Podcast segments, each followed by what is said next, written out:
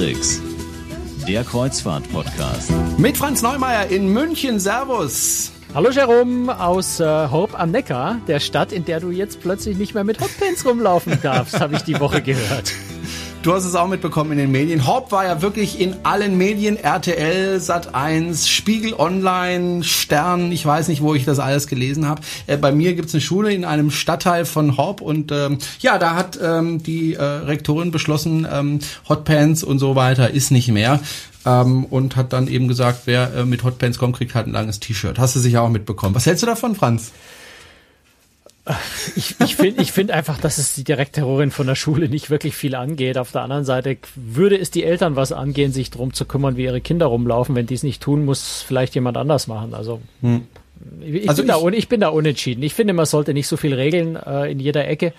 Aber ich kenne natürlich auch die Situation dort nicht. Vielleicht hat sie einfach gnadenlos überhand genommen und dann macht es Sinn.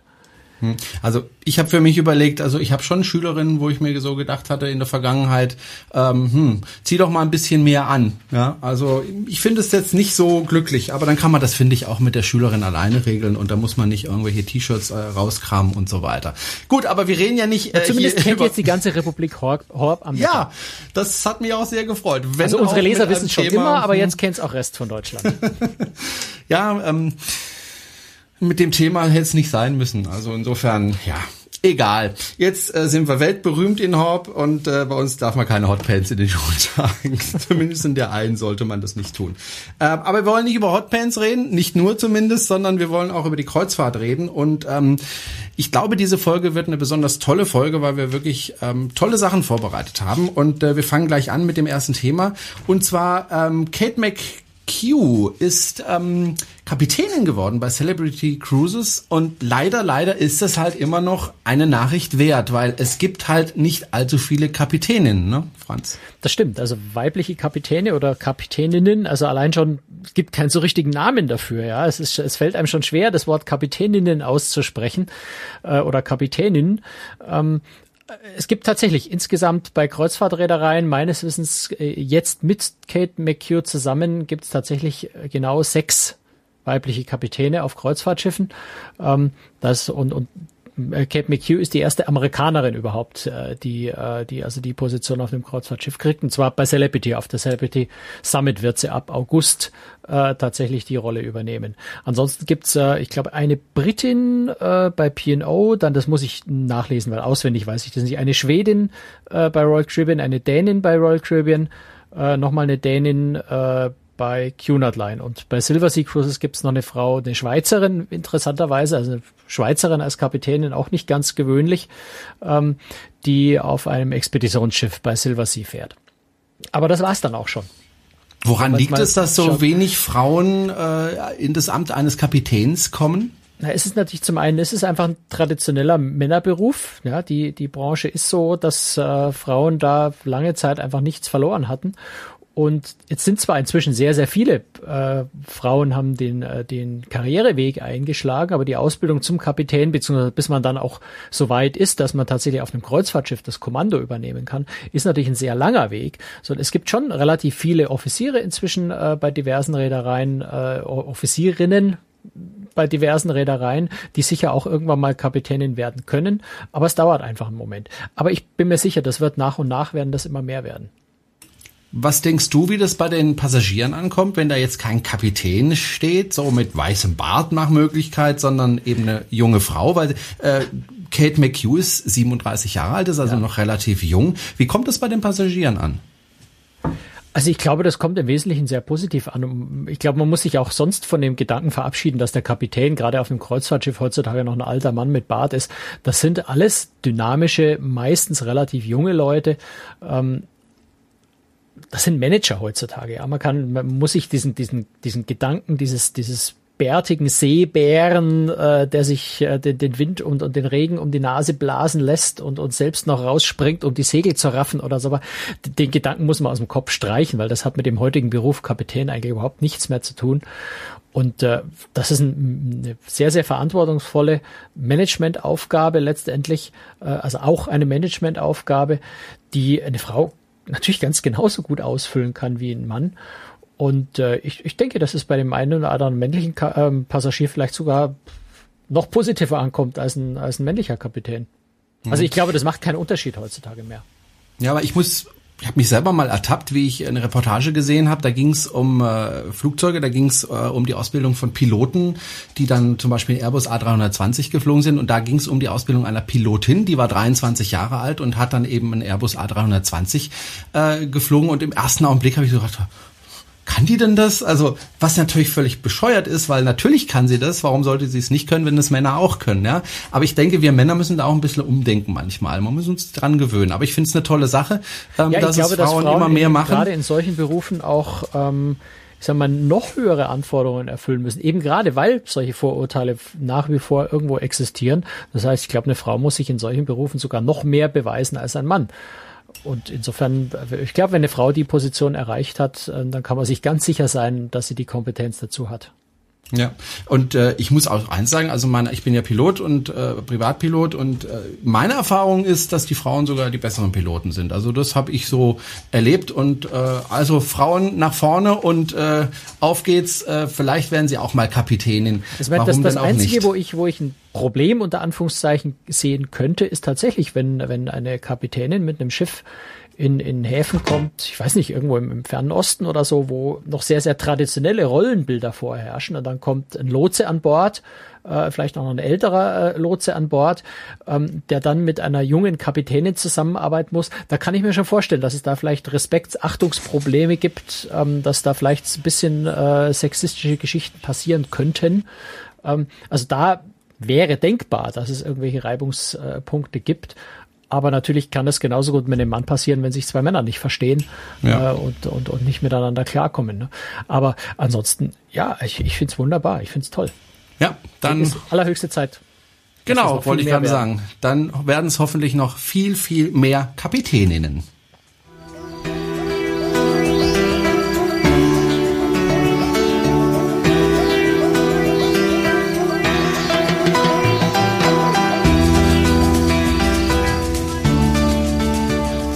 So, wir haben es ja in der letzten Folge schon angekündigt. Du warst ja unterwegs mit der Westerdam ähm, und zwar mit äh, Holland America.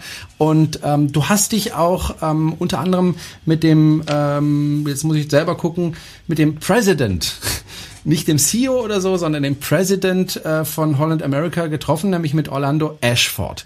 Ähm, war allerdings äh, ein etwas kürzeres Treffen, als du es eigentlich geplant hattest, ne? Ja, also es hätte eigentlich ein relativ ausführliches Interview werden sollen. Ich bin dann genau eine Frage und eine Nachfrage losgeworden, äh, weil dann leider ähm, die Sekret seine, seine Assistentin, seine Sekretärin äh, in den Konferenzraum kam und ihn gebeten hat, er möge doch nach draußen kommen, weil ein Notfall äh, vorlege. Und wie sich dann rausgestellt hat, äh, hat äh, Orlando Eschwart genau in dem Moment die Nachricht bekommen, die wir ja bei, bei Crustrix auch äh, veröffentlicht hatten, dass ein, äh, ein ähm, Ausflugswasserflugzeug in Alaska abgestürzt war und tatsächlich acht Holland America Passagiere ähm, ums Leben gekommen sind. Das war so ein paar Tage, bevor ich auf die Westerdam gegangen bin.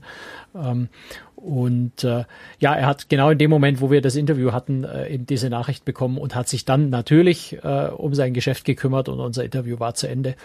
Aber ich bin zumindest äh, anderthalb Fragen losgeworden. Welche Frage, jetzt bin ich neugierig, bist du denn losgeworden?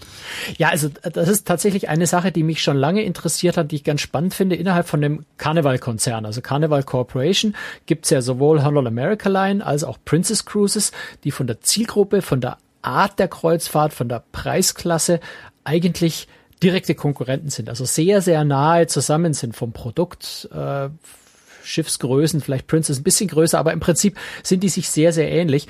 Und mich hat einfach brennend interessiert, wie unterscheiden sich die beiden eigentlich und herrscht da innerhalb der Carnival Corporation, herrscht da Konkurrenzkampf zwischen diesen beiden Reedereien? Arbeiten die zusammen? Wie funktioniert sowas eigentlich? Und da hatte ich mit ihm natürlich genau den richtigen Ansprechpartner und ich habe auch eine, glaube ich, ganz schöne Antwort bekommen. Yeah, so so the short answer is we do both. Die kurze Antwort darauf ist, wir tun beides. Die Carnival Corporation mit neun beziehungsweise jetzt zehn Marken, weil wir gerade vor einigen Wochen eine neue Social Impact Marke gestartet haben. Jede dieser Marken hat etwas, das wir Schwimmbahn nennen. Also bestimmte Säulen für jede Marke, für diese Marken stehen und die wir versuchen zu stärken. Und innerhalb der Carnival Corporation gibt es Untergruppen. Ich bin Teil der Holland American Group, in der Holland American Line, Princess P&O, P&O Australia und Seaburn sind. Sie haben speziell nach Princess Cruises gefragt. Princess und Holland America bedienen ein Publikum mit ähnlicher Altersstruktur, aber es gibt einige Besonderheiten im Sinne von, was wir betonen und wie wir es vermarkten. Das war schon immer da. Ich bin jetzt seit ungefähr sechs Monaten bei Holland America und wir haben seitdem versucht, diese Schwimmbahnen noch klarer zu definieren. Die Unterschiede liegen in dem, was wir betonen. Beide, Holland America Line und Princess, bieten wunderbare Kreuzfahrten an. Wir haben wunderbares Essen, wunderbare Fahrziele und so weiter. Aber es gibt ein paar Besonderheiten. Holland America, 140 Jahre Geschichte. Wir nennen es europäische Eleganz. Wir versuchen einen zeitlosen Stil zu pflegen. Sie werden bald auch etwas mehr hören im Hinblick auf Destinationen und vor allem, wie wir Kreuzfahrten zu diesen Destinationen umsetzen. Es geht also nicht nur darum, auf einem Kreuzfahrtschiff zu sein und einen bestimmten Ort anzulaufen, sondern vor allem, wie wir diese Destinationen den Passagieren nahebringen. Touch, Feel and Taste. Exotische Orte in der Welt. Wir laufen 421 Häfen an. Wir könnten diskutieren, ob das die meisten aller Reedereien sind. Wir fahren wirklich eine Menge Orte an. 120 Länder, alle sieben Kontinente. Jeden Abend, bevor ich nach Hause gehe, lese ich Briefe von Kunden. Und natürlich sind die Briefe, die mich erreichen, extrem. Gewöhnlich also extrem negativ oder extrem positiv. Die extrem positiven Briefe, die ich bekomme, loben meist den Service, die Weise, wie wir uns um unsere Gäste kümmern. Einige bemerkenswerte Geschichten, wie wir über das Normale weit hinausgehen für unsere Gäste. Das sind die Dinge, die ich als Holland Americas Markenzeichen bezeichnen würde. Wir haben das über viele Jahre hinweg gut gemacht und wir wollen das weiter wirklich gut machen. Ich denke, ältere Reisende, die exotische Destinationen in einem zeitlos eleganten Stil erkunden wollen, sind die Gäste, die sich von uns besonders angesprochen fühlen. Es gibt sicherlich Unterschiede, wie wir Dinge machen und wie Princess das macht, jeweils auf wunderbare Weise und das schafft mehr Platz für andere Aspekte, beispielsweise Familien, die wir zwar anbieten, aber nicht mit dem gleichen Schwerpunkt. In a way that's uh, uniquely Holland America. This, uh, we're you know, I spend every night I read letters, customer letters, before I go home. Um, and clearly, the letters that get to me are extreme. So usually, um, sometimes extreme bad, sometimes extreme good. But the extreme good letters that I get generally are about our service, the way we uh, take care of our guests, the things that we do, some remarkable stories about how we go above and beyond um, in relation to serving our guests.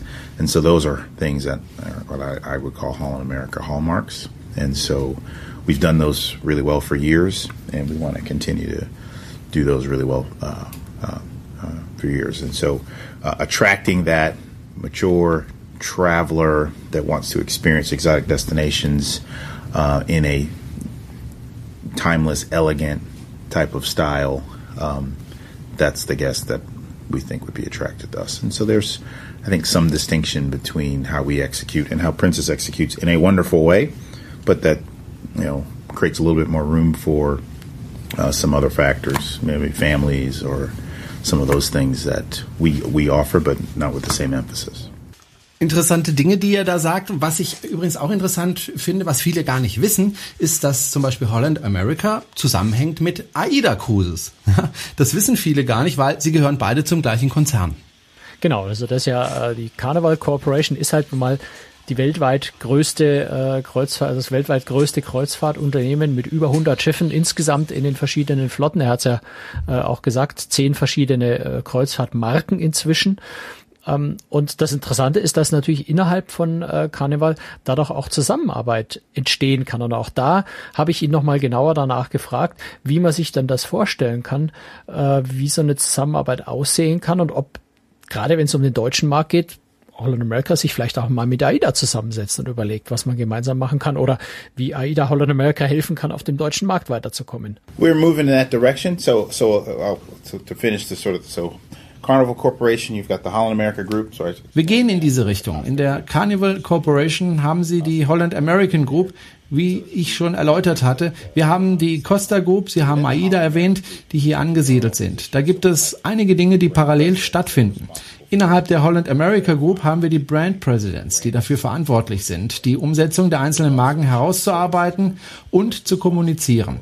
Daneben gibt es eine Shared Service Group, die verantwortlich sind dafür, mein Organisieren der Flotten und einige der anderen Beschaffungsaktivitäten markenübergreifend zu gestalten. Innerhalb dessen gibt es einige Gelegenheiten, Erfahrungen und Informationen auszutauschen, beispielsweise über Kosteneffizienz. Das ist brandneu. Diese Gruppenstruktur ist weniger als ein Jahr alt. Das hat etwa zu der Zeit begonnen, als ich hier angefangen habe. Die Balance hinzubekommen zwischen den Dingen, die individuell sein müssen, um eine Markenstrategie umzusetzen für jeden einzelnen Brand und andererseits Raum zu schaffen für Zusammenarbeit im besten Interesse der ganzen Gruppe oder des Konzerns, also auf zwei Ebenen. Die nächste Ausbaustufe bezieht sich auf die verschiedenen Gruppen. Holland America Group, Costa Group, Carnival in Hinblick auf Entscheidungen, wo welche Schiffe am besten eingesetzt werden sollten und um die Bedürfnisse der Gäste rund um die Welt zu erfüllen. Wir haben davon auch unsere eigene Version. Wir wollen nach Deutschland gehen, nach China. Wir wollen in der Karibik aktiv sein. Wir arbeiten also an unserer Strategie auf Markenebene, auf Gruppenebene und dann werfen wir natürlich auch einen Blick auf die Strategie auf Ebene des Gesamtkonzerns, um herauszufinden, wie wir so effizient sein können wie möglich in Hinblick auf die Bedürfnisse unserer Kunden. Das Ziel ist eine Win-Win-Situation. Der Kunde ist glücklich über die Destinationen, Tours, Trips, die sie wollen und es auch für uns unter Umsatz- und Gewinnaspekten funktioniert. revenue and a profit perspective.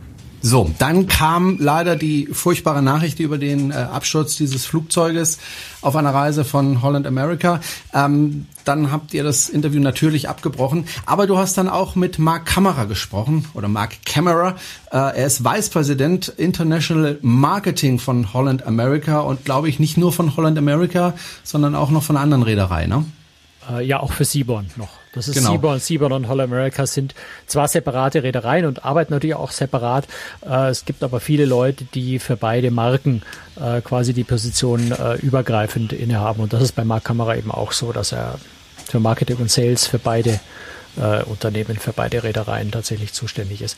Aber ich habe mich natürlich mit ihm äh, jetzt bei dem Anlass speziell über Holland America unterhalten und habe mir von ihm, äh, weil das glaube ich, kann erstmal die Reederei, ich sage dann selber vielleicht auch noch ein bisschen meine eigenen Eindrücke hinterher dazu, aber die Reederei selber kann das natürlich am besten definieren, wie sie sich am Markt von anderen Reedereien unterscheidet, was so das Besondere bei Holland America ist. Und wie gesagt, ich kann dann selber natürlich aus meiner eigenen Erfahrung nachher auch noch ein bisschen was dazu erzählen, aber ich glaube, wir lassen erstmal Mark Kamera so ein bisschen beschreiben, äh, was das Spezielle von Holland America ist. Well, I know that one of the things you're curious about is um, sort of what makes us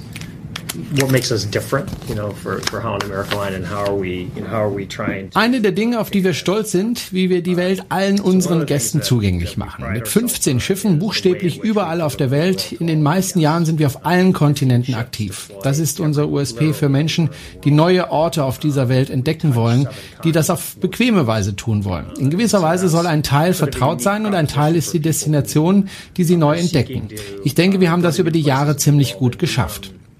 Erst kürzlich haben wir ein neues Programm eingeführt mit dem Titel On Location wo wir, abhängig, wo in der Welt wir gerade sind, mehr lokale Inhalte präsentieren. Wenn wir also beispielsweise in Australien sind, haben wir mehr australische Weine, wir verändern das Entertainment, die Vorträge an Bord, um die Destination mehr wiederzuspiegeln. Und das ist nur ein Weg, wie wir zeigen, dass wir uns unterscheiden.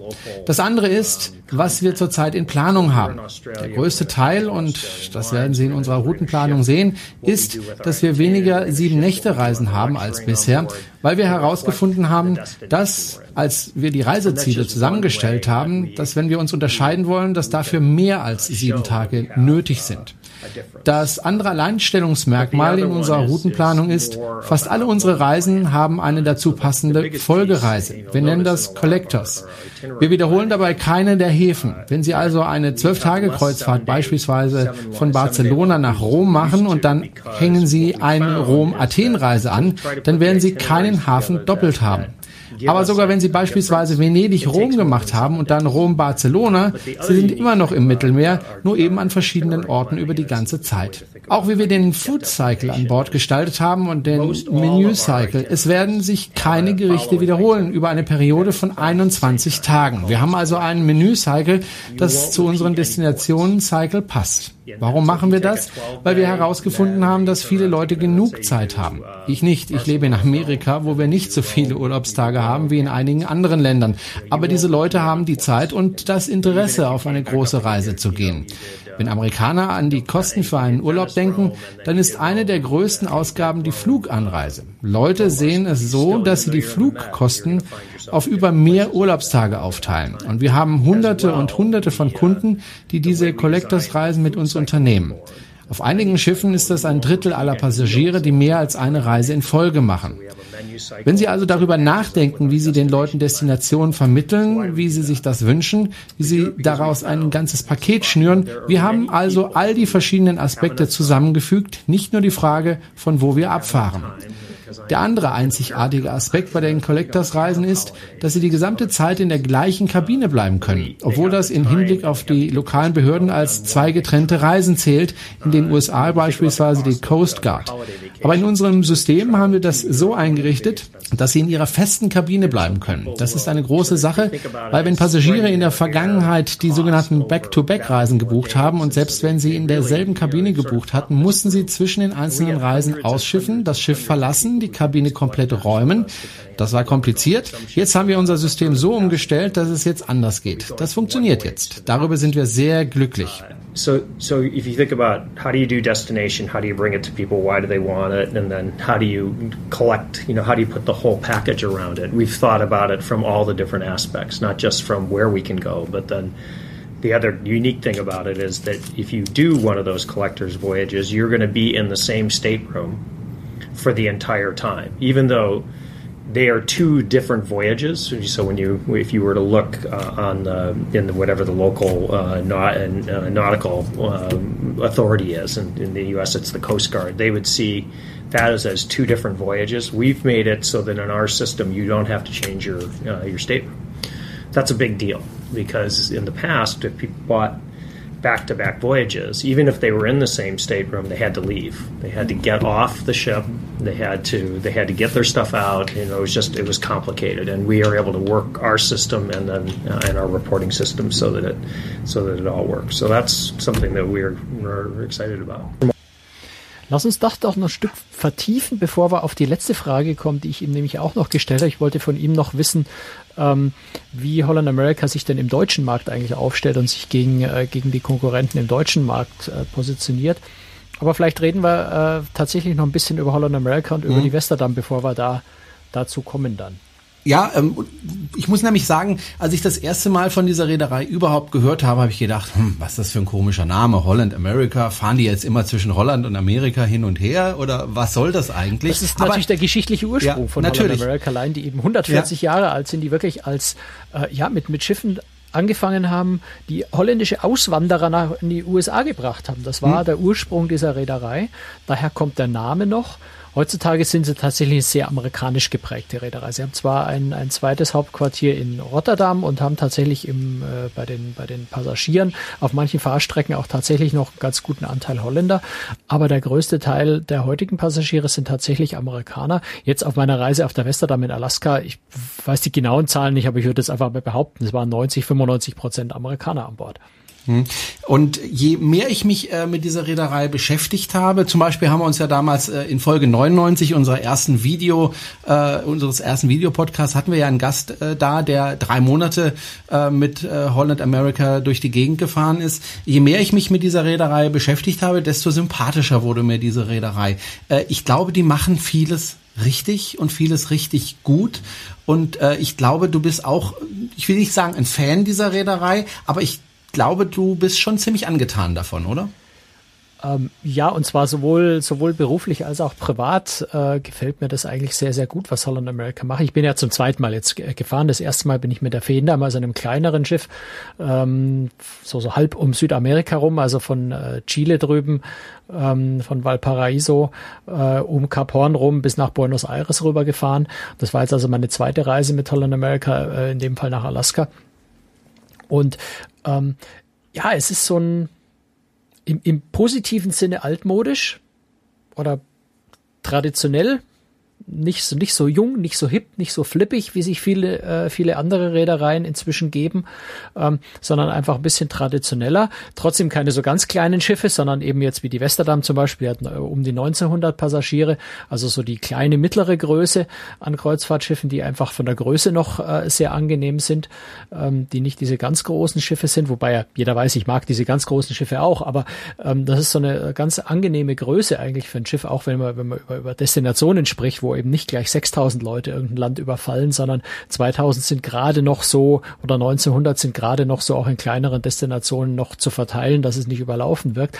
Also von daher, ähm, was mir persönlich aber einfach sehr, sehr sympathisch ist und was mir wahnsinnig gut gefällt, ist, dass Holland America viele Dinge ähm, ja so macht, wie man sagt, eigentlich würde man das so erwarten und wäre das ganz normal. Ähm, und viele andere Reedereien es eben nicht so machen, weil da viel versteckt, viel verheimlicht, viel so getan wird, was nicht da ist. Ähm, also ganz, ganz triviale Beispiele. Bei ganz vielen Reedereien, wenn im Tagesprogramm ähm, die Restaurants aufgelistet sind. Das sind ja kostenfreie Restaurants und es sind Spezialitätenrestaurants, die Zuzahlung kosten. Bei fast keiner Reederei steht im Tagesprogramm dabei, wie hoch diese Zuzahlung ist. Da steht immer nur as a nominal fee oder irgend so äh, Spruch, unter dem sich niemand was vorstellen kann. Ich muss also da erstmal recherchieren und wissen und nachfragen, was dieses Restaurant kostet. Bei Holland America steht es einfach im Tagesprogramm drin. Da steht dann eben Steakhouse 29 Dollar, Italiener 10 Dollar dann weiß ich, was Sache ist und muss nicht groß rumraten. Ähm, das sind Details, das sind Kleinigkeiten, ja, aber äh, solche, die das Ganze sehr sympathisch machen. Ähm, dann ist natürlich, es ist eine Premium-Reederei, deswegen äh, haben wir da äh, natürlich viele kleine Annehmlichkeiten. Also zum Beispiel gibt's jeden Tag eine, eine, eine Tageszeitung, eine kleine, das sind äh, vier Seiten, wo eben das Wichtigste ähm, des jeweiligen vorausgegangenen Tages drin ist. Auch auf Deutsch gibt's das, obwohl jetzt auf dem Schiff, glaube ich, auf der Reise waren, glaube ich, insgesamt 24 deutsche Passagiere drauf und davon waren äh, acht oder neun von unserer Pressereise. Ähm, also auch da gibt's dann eben ein, eine kleine deutsche Tageszeitung. Auch das Tagesprogramm ist anständig auf Deutsch übersetzt, nicht wie bei der einen oder anderen Reederei, mit der ich gerne fahre, wo man das deutsche Programm kaum lesen kann, weil es so schlecht übersetzt ist. Ähm, also ganz viele so Kleinigkeiten, die einfach ganz, ganz angenehm sind. Und ein Thema, was vielleicht für ganz viele oder wo ich weiß, dass es für ganz viele ein sehr wichtiges Thema ist, ähm, ist das Thema Getränkepreise. Ähm, muss einfach mal ganz, ganz realistisch betrachten, wenn ich es mit Celebrity Cruises vergleiche, die ja doch direkte Konkurrenten sind, äh, wo Cocktail 12, 13 Dollar kostet. Bei Holland America kosten die 6,95.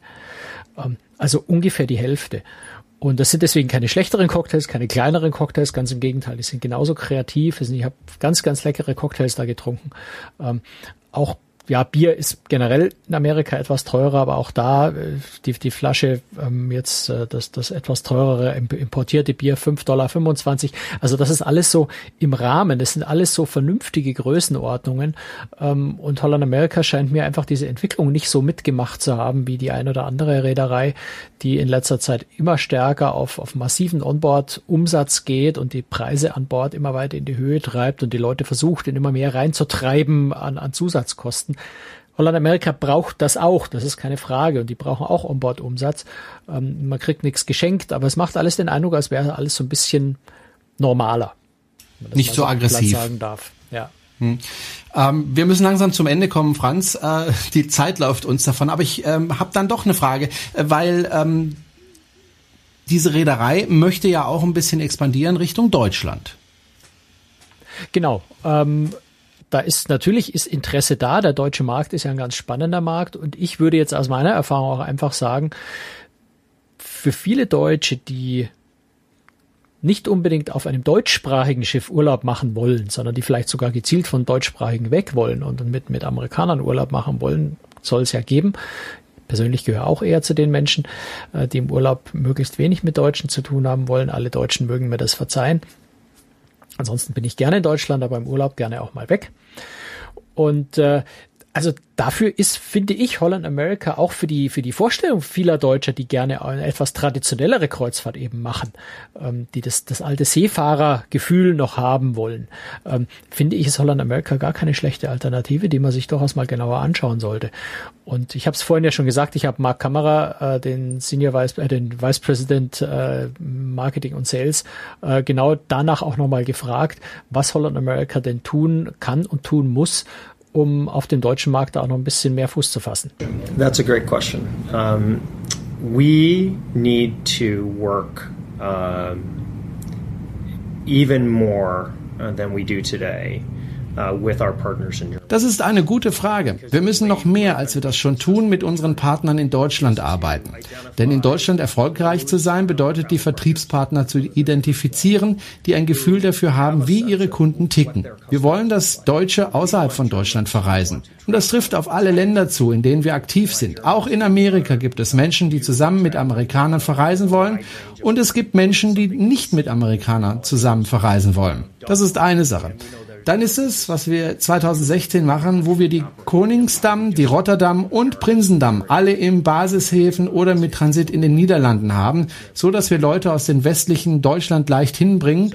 Ein kurzer Flug, ein etwas längerer Auto oder Zugfahrt nach Amsterdam, Rotterdam oder Limuiden. Ein Teil ist Positionierung der Schiffe. Ein Teil ist mit unseren Partnern zusammenzuarbeiten. Und ehrlich, einiges braucht Zeit. Wir wachsen in Deutschland recht schnell, aber von einer kleinen Basis aus. Einer der großartigen Dinge, Teil der Carnival Corporation zu sein, ist die Möglichkeit, von den anderen Marken innerhalb des Unternehmens zu lernen. Während meiner letzten Reise nach Deutschland habe ich zum Beispiel einen Tag mit unseren Kollegen von AIDA in Rostock verbracht, die uns helfen zu verstehen, wie sie ihr Geschäft betreiben und wie sie das Geschäft betreiben würden, wenn sie in der Situation von Holland America Line wären. Und was der richtige Weg ist, erfolgreich zu sein. Es dauert einige Jahre, bevor man die Leute an Bord bekommt, aber wenn jemand erst einmal ein Mar Mariner ist, dann merken wir, dass die Leute innerhalb von zwei, drei Jahren auch wiederkommen. Das ist so ein Kreislauf bei den Wiederholern in diesem Geschäft. Manche fahren jedes Jahr, aber für die meisten ist eine Kreuzfahrt eine von vielen anderen Urlaubsformen, die sie jährlich machen. Sobald die Leute wiederkommen, dann fängt es an, dass das Geschäft auf sich selbst aufbaut, weil die Wiederholer, die es mögen, auch andere überzeugen und dadurch entsteht ein gewisses Momentum. Wir sehen ein Wachstum, ziemlich gut sogar in diesem Jahr, aber wir müssen anders arbeiten, als wir es gewohnt sind. Und das ist etwas, an dem Nico Bleichroth gerade arbeitet. Er ist unser Geschäftsführer in Rotterdam. Uh, we know pretty quickly, two, three years, if they're coming back. Is that's sort of the cycle of repeat in the industry. Some people sail every year, but most people are sailing in, a, in putting cruising in with a with a bunch of other vacations, a bunch of other holidays that they take annually. Um, once people start to come back, that's when it starts to actually build on itself because those who've sailed with us and like it are going to get somebody else to sail with us and like it and we get a we just get a little bit more moment, more momentum once we've built the base. So we see it growing. Um, we've seen it grow quite uh, quite well this year, but it's going to take it's going to take us. Um, it's going to take us working differently, uh, a, a, bit differently than we have, and, and that's something that uh, uh Nico uh, Nico Bleichert and I are, are working on right now. He's our managing director in Rotterdam. Also, das ist eine wirklich interessante Geschichte und ich bin mal gespannt, ob Holland America in Zukunft auf dem deutschen Markt eine größere Rolle übernehmen kann. Das wird schwierig, wenn man sieht, wie die deutschen Reedereien expandieren. Also beide Reedereien, die jetzt also maßgeblich äh, sich den Markt so untereinander aufteilen, nämlich eben AIDA und äh, TUI Cruises, bauen jedes Jahr einen großen neuen Pott. Da wird es, glaube ich, nicht ganz einfach für äh, Holland America da Fuß zu fassen. Ich glaube, für Holland America ist es spannender, auch zu konkurrieren, eben gerade nicht gegen AIDA und TUI Großes, weil das sind einfach Leute, die gerne in der deutschen Sprache mit deutschen Landsleuten Urlaub machen wollen. Ähm, da ist Holland America, glaube ich, aus dem Spiel raus. Aber es ist ein interessantes Feld, äh, mal zu sehen, ob man im, im ganzen internationalen Umfeld, also über MSC, über Costa, über Royal Caribbean, über Celebrity Cruises, über Princess Cruises und was es da noch alles gibt, ähm, hat Holland America eigentlich ganz gute Karten. Bei all denen, die eben sagen, Sprache Englisch finde ich wunderbar im Urlaub, habe ich überhaupt kein Problem damit. Und ich suche mir diese spezielle ähm, Ambiente aus, eben dieses eher europäisch geprägte, obwohl das Publikum sehr amerikanisch ist, aber eher europäisch geprägte Art, ähm, dieses etwas ähm, traditionellere, gemütliche, ähm, nicht so hippe, frische Junge. Ja, es ist ein bisschen älter, das Publikum auch, aber das mu muss ja nichts Schlechtes sein, oder? sondern viele Leute mögen das ja oder sind selbst in diesem Alter und fühlen sich deswegen in diesem Umfeld ja auch wohl. Und insofern glaube ich, ist sind die Hauptkonkurrenten, die äh, mit den äh, Holland America da in Deutschland tatsächlich äh, agieren muss, kämpfen muss, äh, sind tatsächlich eher so Celebrity Princess, Royal Caribbean, Norwegian, Costa MSC vielleicht, wenn man da über die etwas teureren Kabinenklassen redet. Ähm, insofern, ja, es ist ein großer Markt, wo ganz viele sich tummeln und Holland America jetzt sicher nicht die, die, die bekannteste Reederei ist. Ähm, aber ich glaube, es lohnt sich da durchaus mal reinzuschauen. Hm. Wir wollten eigentlich noch über die Westerdam sprechen, mit der du ja unterwegs warst, eine Woche lang. Äh, wenn ich jetzt auf die Uhr schaue, sehe ich, wir sind jetzt schon weit über die Zeit. Deswegen würde ich vorschlagen, wir verschieben das einfach auf die nächste Folge, auch wenn wir es für diese Folge angekündigt hatten. Aber es wäre einfach schade, wenn wir das so schnell abhandeln würden. Wir haben auch ein paar Videos dazu gedreht äh, für den Videocast. Lass uns das einfach nächste Woche machen und ähm, ja ich hoffe, die Hörer sind damit einverstanden. Und wenn nicht, machen wir es trotzdem so. So. Ja, wir brauchen das nächste Mal ja vielleicht auch keine komplette Folge dafür, äh, ja. sondern vielleicht eine halbe Folge. Dann haben wir noch ein zweites schönes Thema nächste Woche und dann passt das, glaube ich. Genau.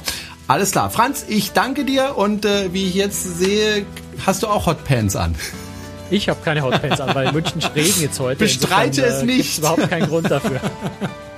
Also habe ich, ich sowas, glaube ich, gar nicht. ja, ja. Ich bin ja auch nicht in Horb. 哈哈哈哈。Ich wünsche dir eine schöne Woche und wir hören uns genau in einer Woche wieder. Am nächsten Mittwoch gibt es die nächste Folge von Cruise den Kreuzfahrt-Podcast. Und wenn Sie uns unterstützen möchten, dann schauen Sie mal auf unserer Webseite vorbei, cruestricks.de. Da gibt es verschiedene Links, mit denen Sie uns unterstützen können. Und natürlich freuen wir uns immer über Weiterempfehlungen. Danke auch an die vielen Zuschriften per E-Mails. Ich bin noch nicht gekommen, dazu gekommen, alle zu beantworten, aber ich arbeite das zusammen mit dem Franz ab. Mal antwortet er, mal antworte ich, je nachdem. Und ja, vielen Dank, wie gesagt, für die E-Mails und ähm, bis zum nächsten Mal. Tschüss, Franz. Genau, und wenn Sie über Holland America noch mehr wissen wollen, meine Interviews, äh, beziehungsweise mein Interview mit Mark Kamera war natürlich noch ein bisschen länger. Äh, ja. Das komplette ausführliche Interview äh, gibt es tatsächlich auch noch mit einem eigenen Textbeitrag zum Nachlesen. Oder wir probieren da gerade was ganz was Neues aus. Wer es dann unbedingt im englischen Original beide komplette Interviews hören will, äh, da sind wir da ganz frech und verkaufen die nämlich für 29 Cent. Was? Also ich glaube, das ist erschwinglich. ähm, also für 29 Cent kann man dann tatsächlich beide Original-Interviews nochmal nachhören. Muss man aber nicht, man kann es auch nachlesen, nur wenn man zu bequem ist zum Lesen. 29 Cent, dann kann man es hören. So. Gut. Das ist so viel zur Eigenwerbung. Ansonsten, ja. Kostet ja gerade so viel wie eine Kugel Woche. Eis. Ja, die Kugel Eis ist doch viel teurer. Inzwischen kostet fast einen Euro. Stimmt. Ja, ja. Den Euro 20 zahlst du jetzt, ja. Also, tschüss. Ja, also, Servus.